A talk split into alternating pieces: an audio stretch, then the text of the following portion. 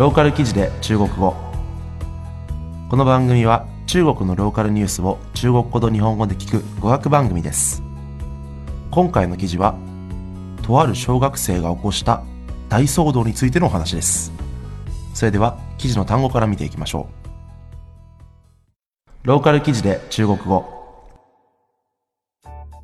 鍵をかける。鍵をかける。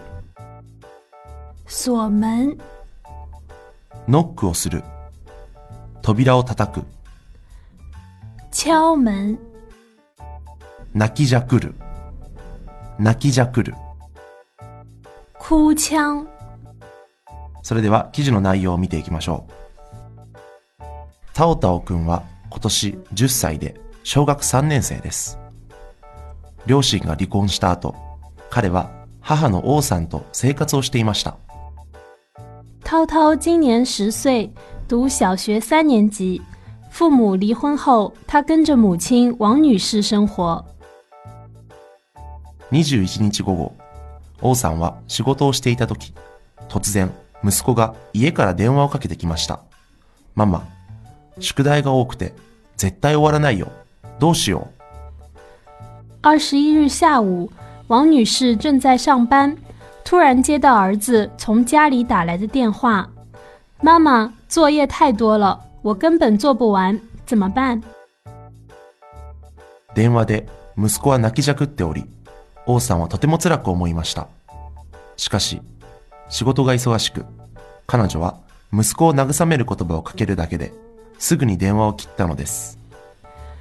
电话里的儿子带着哭腔，王女士很心疼， 但由于忙于上班，她只能匆匆安慰儿子几句，随即挂了电话。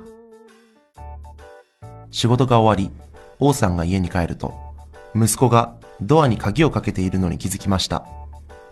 彼女は長い時間、ドアを叩きましたが、しかし開けてくれません。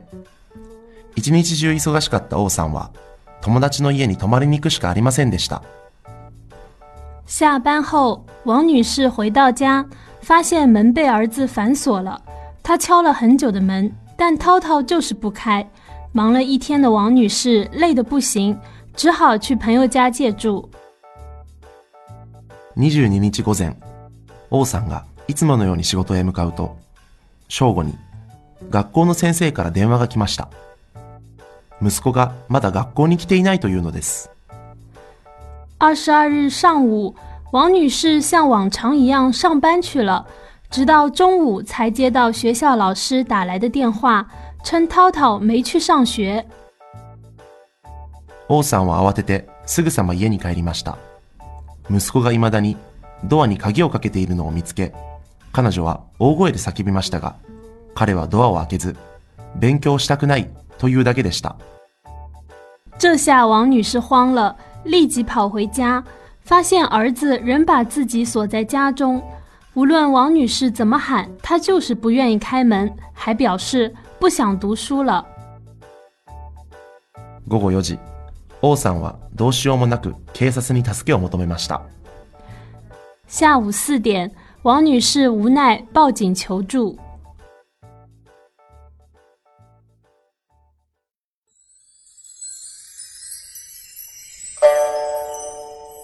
ローカル記事で中国語。それでは記事の単語のおさらいをしていきましょう。鍵をかける。鍵をかける。锁门、ノックをする。扉を叩く。敲门、泣きじゃくる。泣きじゃくる。哭腔、いかがだったでしょうか？でも今回の記事で、まあ、ちょっとえ？と思ったのはまあまあもともとねこの記事読んだ時にうわこの息子逆にこれもう将来すごいすごい人物なんじゃねえかみたいなね行動力がすげえなと思ったんですけどあのこのお母さんもなかなかなかなかクレイジーですよね ある意味ね。あの息子が全然鍵閉まんねえからいいやつってねもうあの人の家泊まりに行ってそれで次の朝がねあの仕事に行っちゃうっていうのはなかなかですよね。これ僕が親の立場だったら一回朝もねあの家に一回行って、あの、どんどんみたいなのしますけどね、大丈夫お前みたいな、ちゃんと昨日寝た？みたいなね、言いたいと思うんですけども、そこはもう普通に仕事に行っちゃうんですね。はい。というわけで、えーローカル記事で中国語は、このように気になる中国の話題を取り上げて、中国語と日本語を勉強しようという内容になっております。それでは次回をお楽しみに。再见。